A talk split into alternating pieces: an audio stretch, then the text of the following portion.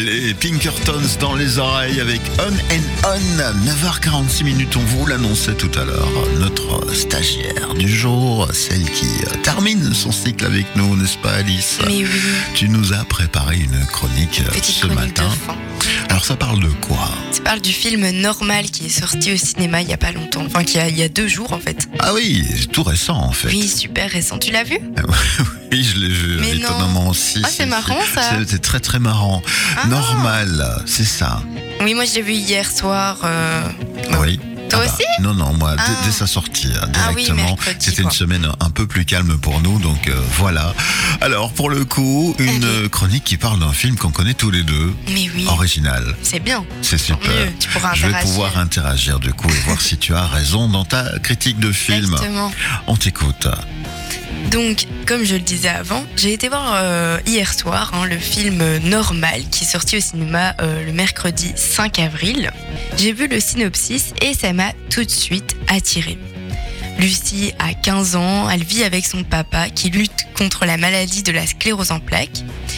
Et Lucie doit gérer le collège, un job étudiant, son papa et tout ce que sa maladie implique. Pour pouvoir s'échapper de tout ça, elle écrit un livre autobiographique où il est question de naviguer entre sa réalité et ce qu'elle rêve, imagine au quotidien. Un jour à l'école, on annonce à Lucie qu'une assistante sociale va lui rendre visite, à elle et son papa. Ça la terrifie et donc elle va tout faire avec son papa pour sembler d'avoir une vie normale. Bernard qui me prend en photo, ça me perturbe. Désolée si je bug. Merci. Hein. Il ne faut pas boguer. hein. Il me semble qu'il fallait des photos pour ton rapport de stage. Oui, mais c'est assez perturbant. Alors, on continue cette chronique. Donc le réalisateur Olivier Babinet arrive à nous faire voyager entre un récit réaliste poignant et un conte fantastique pour apporter une légèreté à toute l'histoire. Le film est inspiré en fait de la pièce Le monstre du couloir de David Gregg.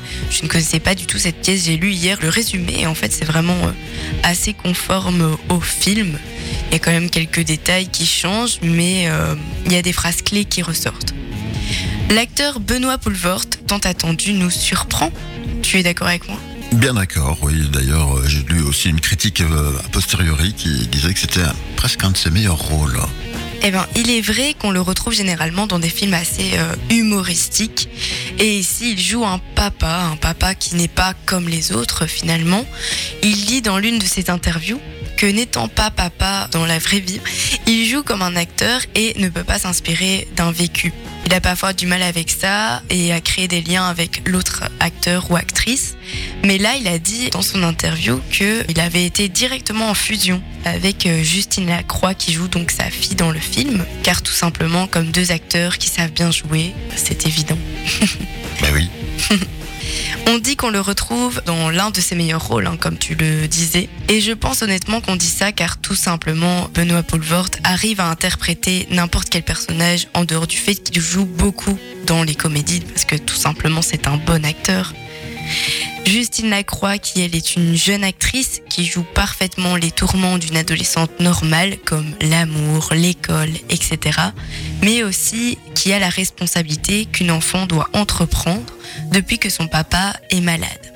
Mais au final, on se questionne, c'est quoi la normalité finalement? Une grande question. Tout le long du film, on ressent l'amour entre la fille et son papa, qui est très fort, mais que la maladie, heureusement, n'a pas réussi à détruire, mais que justement, au contraire, elle l'a renforcé. Malheureusement, simplement des craintes sont venues se lier à eux et dans leur quotidien. Je vous conseille donc d'aller voir ce film au cinéma pour pouvoir voir la performance de deux acteurs qui vous susciteront sûrement beaucoup d'émotions. Voilà, c'est ta vision de ce film normal que tu conseilles donc fortement. Oui. Voilà. Alors, toi qui l'as vu, tu en penses quoi? Mais pareil. Tout à fait pareil. Pareil quoi. Aucune originalité. Non, non, non, tu sais bien, moi, l'originalité, euh, je j'ai pas ma propre opinion. hein. Oui, on Je m'adapte euh, oui. aux gens qui sont autour de moi. Mais non, mais de fait, excellente petite perle de cinéma belge à voir euh, ici, donc euh, au cinéma jusque je ne sais pas quand, mais il vient de sortir. Oui, il est sorti mercredi, donc il doit à mon avis être longtemps à l'affiche. Belle petite bafouille à voir en famille. Merci Exactement. Alice pour bah, cette Avec plaisir pour cette dernière chronique. dernière chronique, ce compte rendu en tout cas. Alors dernière chronique, on ne sait pas. Euh, J'espère pas, oui. On verra. Dernière chronique en tant que stagiaire aujourd'hui. Là, nous allons euh, patienter pour recevoir euh, Jackie Druot vers 10h30 et son agenda agenda culturel. culturel. Oui, tout à fait. Tu trouves les bons mots.